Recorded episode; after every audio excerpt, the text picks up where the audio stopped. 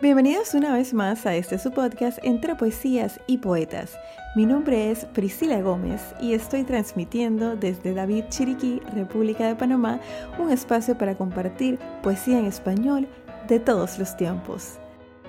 Recuerda seguirme en las redes sociales como arroba entre poesías y poetas y también visitar la página web www.entrepoesiasypoetas.com. Si te gusta el contenido, compártelo para que este podcast llegue a más personas.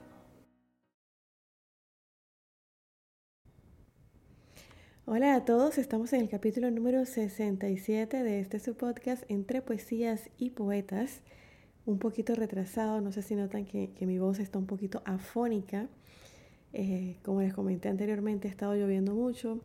Tengo un niño pequeño que acaba de entrar a la guardería, así que pues está expuesto a, muchos gérmenes, eh, pues los niños son tan inocentes. Y bueno, nos ha afectado el tema del cambio de clima también y no he podido grabar con la constancia que he querido. Sin embargo, aquí estoy. Aquí estoy un poquito afónica, con, muchas lluvias. Eh, estoy grabando a las 5 de la mañana, porque en las noches, que es donde generalmente eh, grabo, está lloviendo muy fuerte y no se escucha bien. Así que les pido disculpas si pues hay sonidos pues eh, fuera de lugar, pero prefiero eso a, a no poder publicar con, con tanta constancia. Eh, para el capítulo de hoy, el número 67 del podcast, tengo la entrevista con un panameño ilustre, el ingeniero Roberto Pérez Franco, panameño, pero vive en Australia y ha vivido en diferentes lugares del mundo en los últimos años, pero siempre eh, llevando en alto esa banderita de Panamá. Quiero que conozcan su historia porque es muy interesante tanto dentro del ámbito ingenieril, que es su profesión, como dentro de la cultura, la cultura panameña, que está dando a conocer al mundo. Vamos con la entrevista.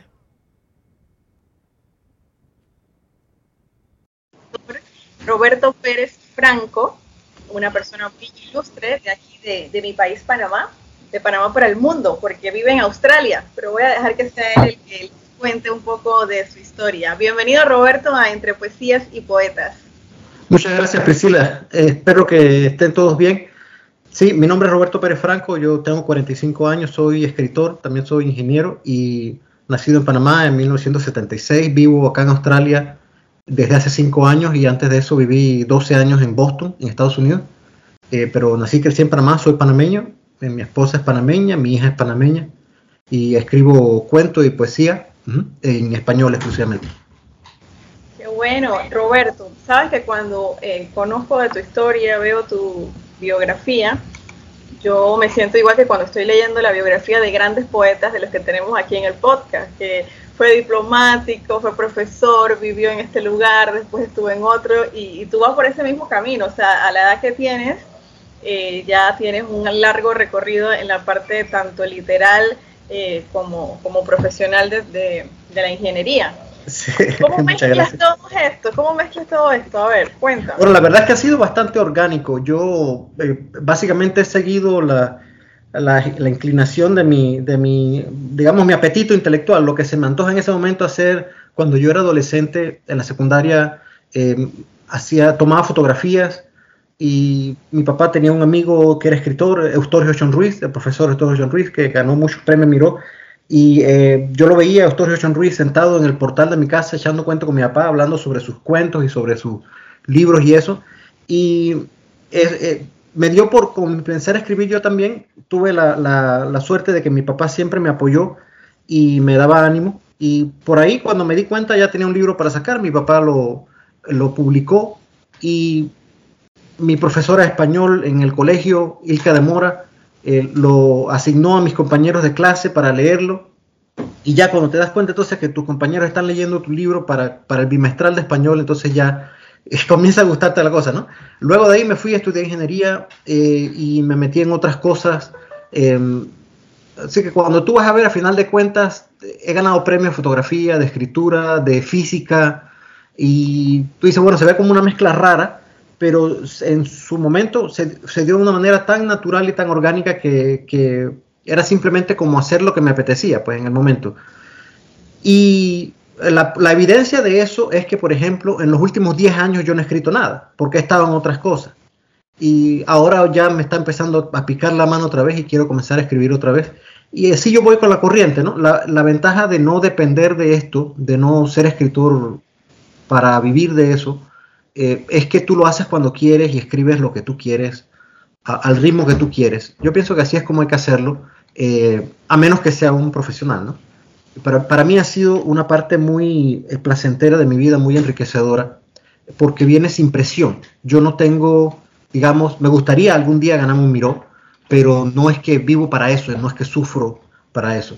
y, y, procuro que sea siempre un proceso agradable y digamos que me aporte, que me aporte dicha y felicidad a mi vida y no que me cause eh, más presión de la que ya de por sí tiene las actividades normales de ser un padre de familia y, ser un empleado en una, en una empresa. Wow, pero es que exactamente por eso te digo que me parece ver la biografía de estos grandes autores que eran diplomáticos, profesores y vivieron en diferentes países y escribieron muchos tipos de, literatura. O sea, te veo así, en ese, contexto. Muchas gracias. Y bueno, también me identifico un poco contigo. Yo también soy ingeniera de profesión. En, ah, ¿En qué área? En electrónica y telecomunicaciones. Ah, perfecto, sí. Pero bueno, también desde pequeña me gustó mucho lo que es el, el arte de declamar más que todo. Ahora estoy empezando con la escritura pero cuando veo eh, escritores como tú y como los otros que tengo en el podcast, yo digo, uy, me falta mucho, pero... Tú sabes que en la tecnológica hay una... Que lo hago porque me gusta, lo hago porque me nace, las cosas van surgiendo y a la medida que uno se contacta con, con personas pues que, que, tienen un camino recorrido, uno se nutre y ahí van las cosas mejorando, así que por ese lado está muy bien. Tú sabes que la, Universidad Tecnológica de Panamá tiene, está muy bien representada en las letras, tiene muchos cuentistas y muchos poetas eh, entre sus filas. Em, por alguna razón, siempre eso causa extrañeza que sea la tecnológica y no la nacional, donde están las carreras de, letras, digamos. Pero yo pienso que precisamente porque los ingenieros em, estamos tan, digamos, estamos tan eh, conectados con, diría yo, con el universo, al estudiar física y química y esas cosas, que uno siempre está expuesto a, cosas que lo sorprenden y le mantienen la mente abierta. Yo no lo veo como, como una cosa que está contrapelo de, de, los números, pero sí es, una, yo pienso que es notable que realmente hay una gran cantidad de escritores en la tecnológica. Sí. Sí, sí, es notable y es bueno, es muy bueno. Sí, bueno, sí. A ver, eh, Roberto, el programa de nosotros está enfocado en poesía. Pero tú aparte de poesía, veo que también escribes cuentos. Eh, ¿Algún otro género literario que tienes? Sí, yo, yo escribo, mi principal contribución es en el género del cuento. Yo de hecho he ganado, yo gané el Premio Nacional José María Sánchez en el 2005 en cuento y tuve una mención honorífica en el 99 en cuento también. Eh, la producción mía en poesía es, es menor. Eh, tengo muchas poesías que, que, me causan orgullo, pero básicamente en, cuento es donde está la mayor parte de mi contribución. También he escrito ensayos y artículos, eh, pero principalmente eh, ha sido cuento y algo de poesía. Discursos también vi. ¿Perdón? Discursos. Sí, sí, discurso. Yo lo veo, yo veo el discurso como una especie de ensayo largo.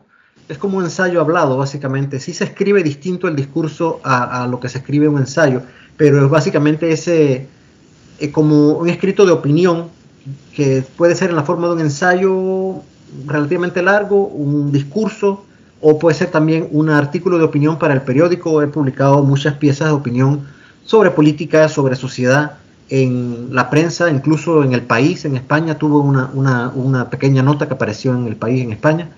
Eh, y en, en, ese caso yo pienso que ahí se ve un poco ese como ese carácter de ser uno omnívoro, de que meto, meto la mano en todas las ollas, donde me gusta hablar de política o de deporte o de, o de lo que sea que está en ese momento ocupando mi, pensamiento.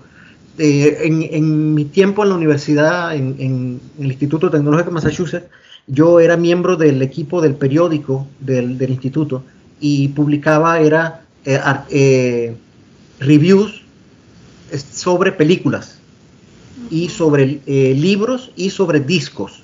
Eh, eran, eran como mi opinión y mi, y mi calificación de distintas eh, producciones artísticas o incluso conciertos llegué a hacer también. Y esas están escritas en inglés. Estoy tratando de crear un sitio web donde se compilen todas esas obras, incluso en las que son en otros idiomas, en, inglés, en esperanto, que estén todas juntas en un solo sitio. Y también, eh, eh, esta puede que te cause gracia, eh, publiqué también algunas caricaturas en el periódico del, del, instituto. sí. Eres una cajita de sorpresas. sí. Yo diría que soy una veleta al viento, pero sí. Sí, pero qué bueno, qué bueno porque pues todo esto converge en, en querer expresarte algo. Todo, cuando uno toma una fotografía, cuando uno da una opinión sobre una película, sobre un discurso, o sea, tú estás queriendo expresar tu opinión y eso forma parte de estar vivos. Es correcto. Y, es de una manera muy artística, ¿no? Sí, el tener algo que decir y, decirlo, es correcto, sí. Exacto. Roberto, eh, hace un momento nos decías que no escribes para vivir de esto. Y me llama la atención de que tus obras están eh, totalmente accesibles en tu página web. Sí, yo en el... ¿Nunca has hecho un libro para vender? Sí, yo eh, en el 2004 tomé la decisión de hacer todas mis... Eh, presentar todas mis obras bajo una licencia que se llama Creative Commons, que básicamente dice, puede usarla el que quiera para lo que sea sin tener que darme un centavo. Pues eso qué significa? Significa que si tú quieres sacar un libro de cuentos míos, lo puedes sacar, no me tienes que dar ni un centavo. Si un profesor de español o profesora de español quiere asignarle lecturas a sus estudiantes, puede imprimirlo, no hay ningún copyright ni nada. La única protección que tengo yo es que no me pueden adulterar las obras, es decir, no le pueden cambiar el título de eso y no las pueden decir que la escribió otra persona. Siempre que la atribuyan a mí y no la modifiquen, pueden usarla incluso con fines de lucro, em, sin tener que pedirme ningún permiso. Siempre, sin embargo, me, piden permiso para incluirlo en antologías y eso. Eh, y de hecho en Panamá está una editorial que se llama Editorial Perezoso, está sacando una versión ilustrada de uno de mis cuentos, el cuento Vida, ilustrado por una artista argentina que se llama Margarita Cubino. Y eh, ese, en ese caso yo le dije a la editorial, mira, ustedes no tienen que pagarme nada. Sin embargo, ellos decidieron, bueno, te vamos a dar un porcentaje de las ventas o lo que sea. Eh, y eso yo pienso que esa licencia es buena. Yo, yo respeto a los escritores que quieran eh, cobrar por su trabajo, porque es su derecho, eh, pero yo como no necesito ese ingreso para sobrevivir, ya que estudié ingeniería y, y ejerzo como, como ingeniero o como investigador, he decidido simplemente tratar de aumentar la difusión de mis obras Em, para, para que los estudiantes, sobre todo también, por ejemplo, eh, lo puedan usar. La gente se queja en Panamá de que la gente lee poco. Yo no estoy seguro de que eso sea cierto, porque en Panamá yo pienso que se lee bastantito. Em, no es que yo pienso que se lea menos que acá en, en, Australia o en Estados Unidos. Yo he visto las librerías en Panamá y hay una gran cantidad de libros y hay mucha gente comprando libros. En la feria del libro en Panamá siempre se llenan. Así que yo pienso que no es que estamos tan mal. Pero en Panamá una cosa que me llama la atención es lo caros que son los libros. Yo iba a Panamá, y voy a comprar un libro, son 40 dólares, 50 dólares, 30 eh, dólares, es bastante caro. Entonces yo digo, bueno, ¿sabes qué? Si yo quiero que a mí me lean, que a mí me gusta que, que me lean siempre mi cuento y me digan, oye, leí tal cuento me gustó, entonces yo no puedo esperar que una persona compre mi libro en 20, 30 dólares si yo no necesito ese dinero. Prefiero decir, ¿sabes qué? Bájalo de la internet, está gratis ahí, o puede incluso leerlo en línea, o en PDF, o lo pueden leer electrónico, lo que sea, sin, sin pagarme. Yo quisiera ver a más escritores panameños, de aquellos que, como yo, no son escritores profesionales en el sentido de que no viven de eso. Me gustaría ver más gente haciendo sus obras, poniendo sus obras disponibles gratuitamente. Hay muchos eh, colegas del círculo de escritores en Panamá, de, la, de la esfera de escritores, que yo no le conozco tanto de sus obras porque primero no las consigo acá en el extranjero, yo tengo 17 años viviendo fuera del país, y segundo, porque también las venden y esperan que uno compre los libros. Y es una expectativa eh, razonable, pero si yo tengo que escoger entre comprar un libro de Neruda o de Borges o de alguien del patio, pues la prioridad mía es comprar primero el de Neruda o el de Borges. Es una cuestión simplemente de mercado. Eh, entonces yo para aumentar mi probabilidad de que alguien lea mis obras decidí ponerlas gratis en la, internet. Y eso fue una cosa que... También un dato curioso, al parecer me dijo a mí José Luis Rodríguez Pití, que en ese momento era presidente de la, Asociación de Escritores de Panamá, me comentó que mi página literaria era, fue la primera página literaria en Panamá. Yo no sabía eso, la primera página web literaria en Panamá, porque yo puse mis escritos en noviembre del 97, los subí, mis, libros de cuentos, que en ese momento tenía dos libros de cuentos, y los puse en líneas completos.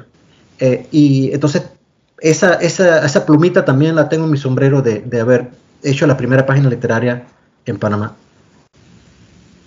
wow, me, quedo sin palabras de todo lo que me has dicho, porque de verdad que... Fue accidental, no fue intencionalmente. Ha cambiado de dirección, eh, es decir, el dominio de Internet eh, ha cambiado en el tiempo, pero ha habido una continuidad ininterrumpida. Mis obras han estado disponibles en uno otro o otra, eh, bajo uno otro dominio desde el 97 hasta este momento. Wow, no, y que digamos, son, mira que son 25 años. Por eso te digo, en el 97 no había tanto acceso al Internet sí, no, exacto.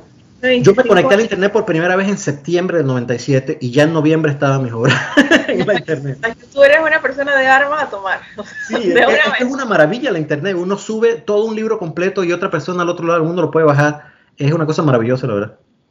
La verdad es que sí. Y bueno, pues qué bueno ese, ese mensaje que das ¿no? a, las personas que tienen la probabilidad o la opción de dar a conocer sus obras sin tener un, un intercambio de monetario aparte, eh, es un bonito aporte. Es un bonito aporte porque eh, la educación nos necesita y hay mucha gente que se inspira, muchos niños, muchos adolescentes que se inspiran en personas como tú. Mira, yo, yo te voy a decir que estoy de acuerdo con eso porque yo lo viví. En el caso mío, Estorgio John Ruiz, el profesor Estorgio John Ruiz, para mí fue una inspiración. Uh, yo, en todas mis entrevistas y esas cosas que me preguntan, ¿cómo empezaste a escribir? yo siempre le doy eh, a él el, crédito de haber sido la persona que me dijo, ¿sabes qué? Un escritor no es un ser de otro planeta, no es una persona rara, o bueno, puede ser raro, pero no es una persona eh, distinta a ti, es una persona común y corriente, que le gusta la crimañola, que le gusta el sancocho, que se pone el pantalón una pierna a la vez. Eh, el, profesor Eustorgio era una persona tan humilde y ganó los Miró que le dio la gana, ganó premio Miró en, teatro, en, en ensayo, en cuento, no sé si ganó en poesía, pero, pero múltiples. Y era una persona de lo más sencillo, muy inteligente, muy... Ah, era un gusto, un placer hablar con él. Y, y era un amigo mi papá que se sentaba en el portal y el verlo tan accesible fue lo que me hizo entender a mí, hey, ¿sabes qué? Si él escribe, tú puedes escribir también. Eh, y obviamente yo, él es mejor escritor que yo, pero lo que me refiero es que eh, el ejemplo sí es valioso. Y si mi ejemplo le puede servir a alguien, entonces, amén, perfecto.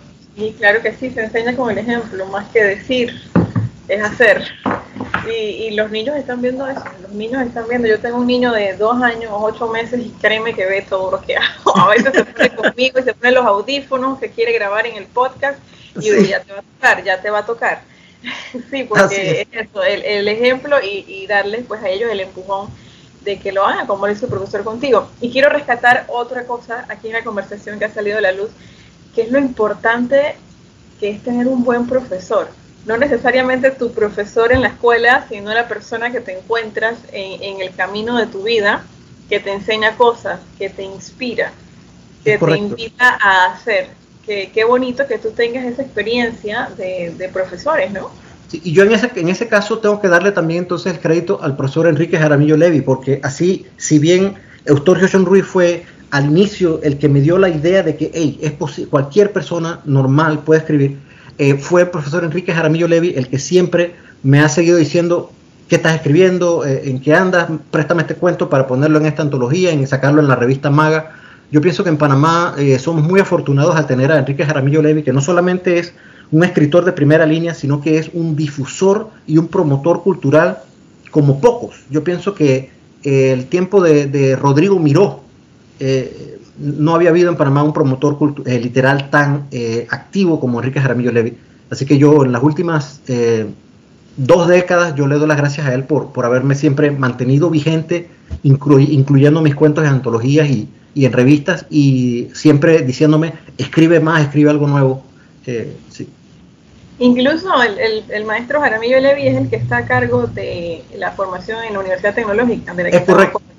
Así mismo, es. que, se seguro que como tú hay muchas personas que, que están eh, con ese agradecimiento. Yo no tengo la oportunidad de conocerlo, pero definitivamente que sí he seguido su, su trabajo.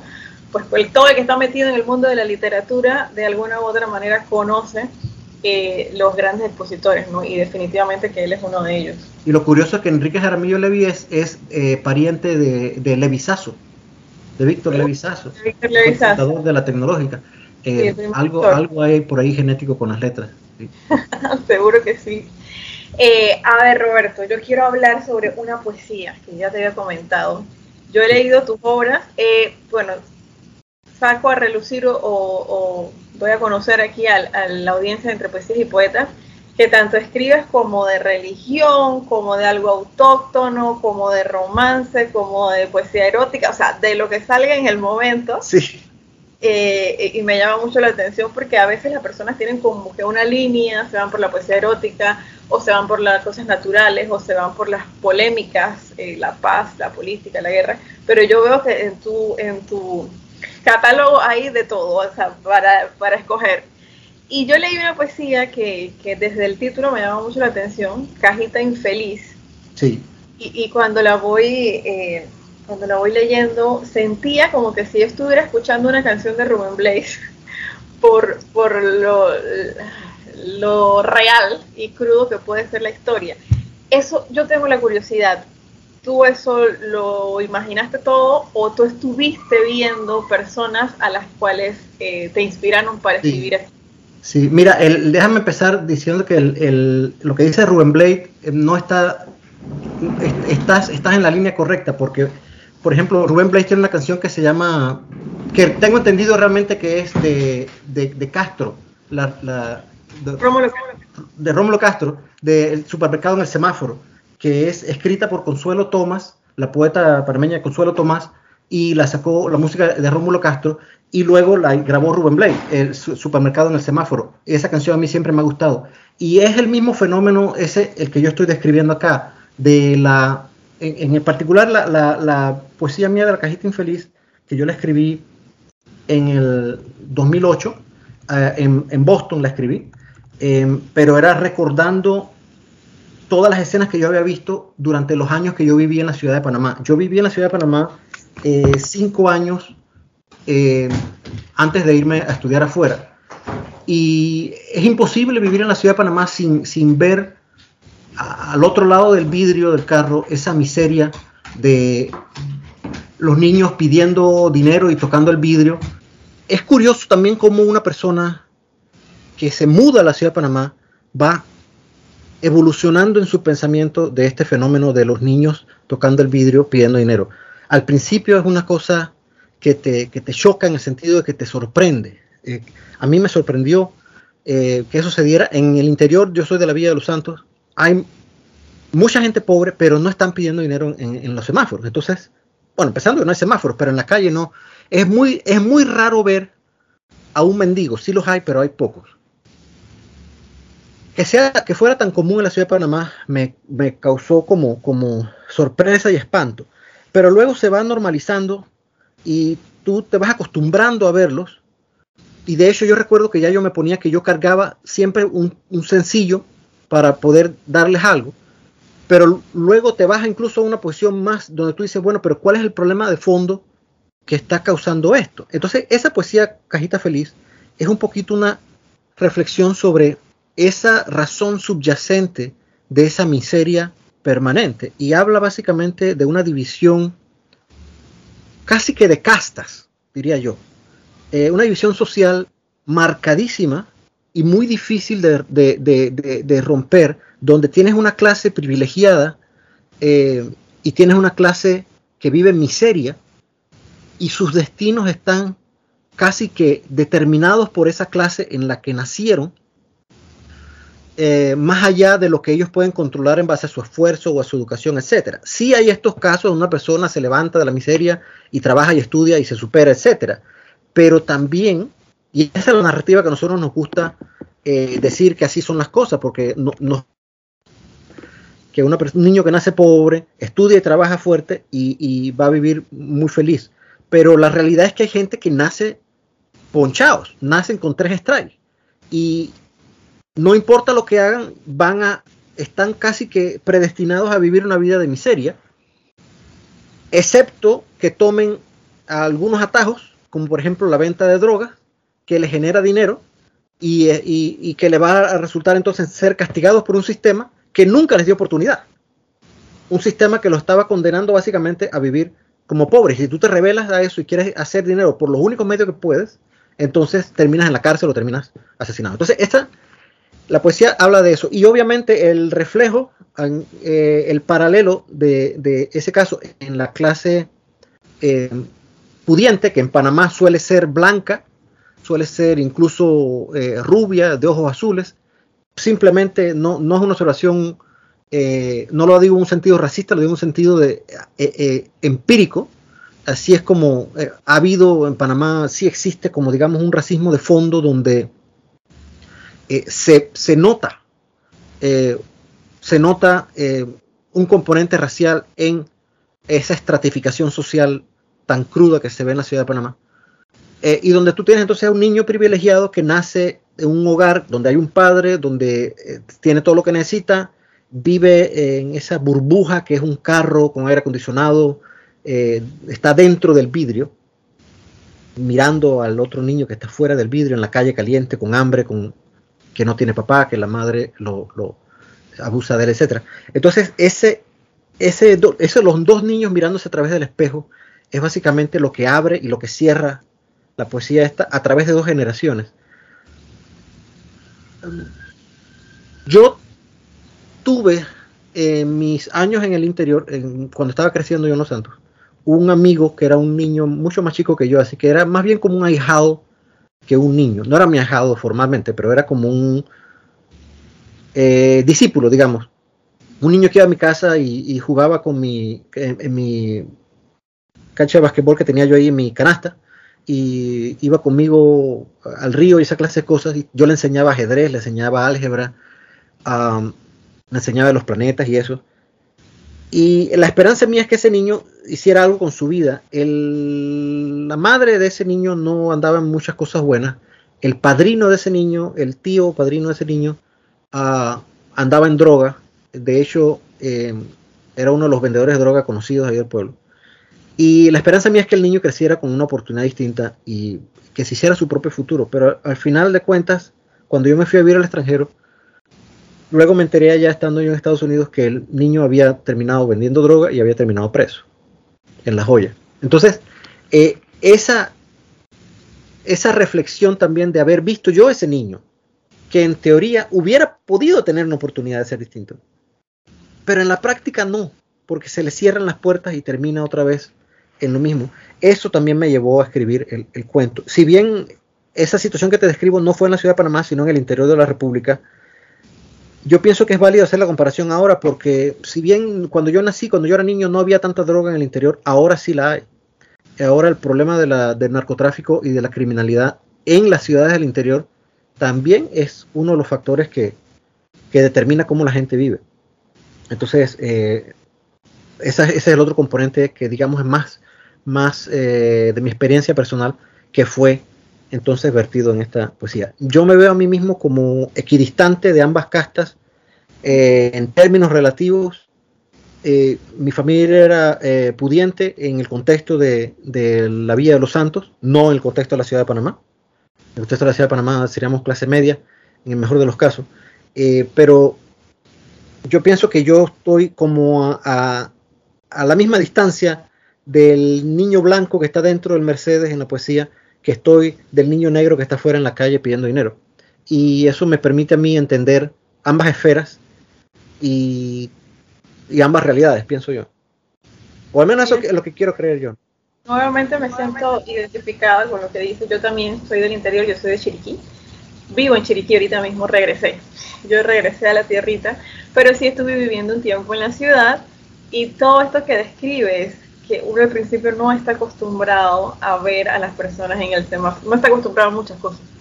a ver a las personas en el semáforo al, sonar de la ambulancia. No sé si allá en Los Santos, pero acá la ambulancia suena y uno uno queda como que está pasando algo. Sí, se preocupa, ¿qué pasó? La ambulancia y es una cosa como que ya, ya es tan común. Y sí, es muy diferente el, el vivir eh, del interior, el vivir de las provincias que el vivir en la ciudad. Y sí, sí me pasaba eso mismo al principio también, quería darle siempre algo a los niños Luego, entonces viene esa introspección, vienes a reflexionar, pero ¿qué pasa? Porque, o sea, eh, de verdad estoy haciendo algo bueno dándoles dinero, ¿qué van a hacer después con ese dinero? Entonces después ya decides no darle más nada. O qué sé yo. Acabar, exacto. Exactamente, y bueno, con lo que nos has explicado, lo que nos has contado, yo, lo que yo reflexiono aquí es que lo que le hace mal a la familia le hace mal a la sociedad.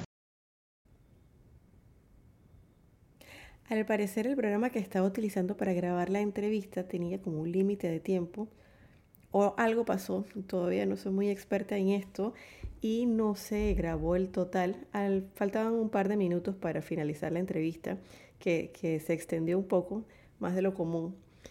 Eh, si alguno conoce algún programa que me pueda funcionar para hacer este tipo de entrevistas, le agradezco que me deje saber para tratar de mejorar esta experiencia. Eh, Roberto, te doy las gracias por tu tiempo, eh, por estar presente en la cultura panameña, aunque estás tan lejos, pues sigues estando vigente, sigues estando queriendo influir en la juventud más que todo. Y muchas gracias pues por el apoyo, por, por conversar con nosotros y darnos la oportunidad de que la audiencia de Entre Poesías y Poetas te conozca. En una próxima edición vamos a tener alguna poesía de, Roberto Pérez Franco porque la verdad es que es eh, bastante interesante. En las notas del episodio le voy a dejar la página web desde donde pueden conocer eh, su trabajo. Bueno, hemos llegado al final de este episodio Entre Poesías y Poetas. Dios primero te espero la próxima semana con otra interpretación y me despido como siempre recordándote que la poesía se vive mejor cuando se escucha. Hasta la próxima.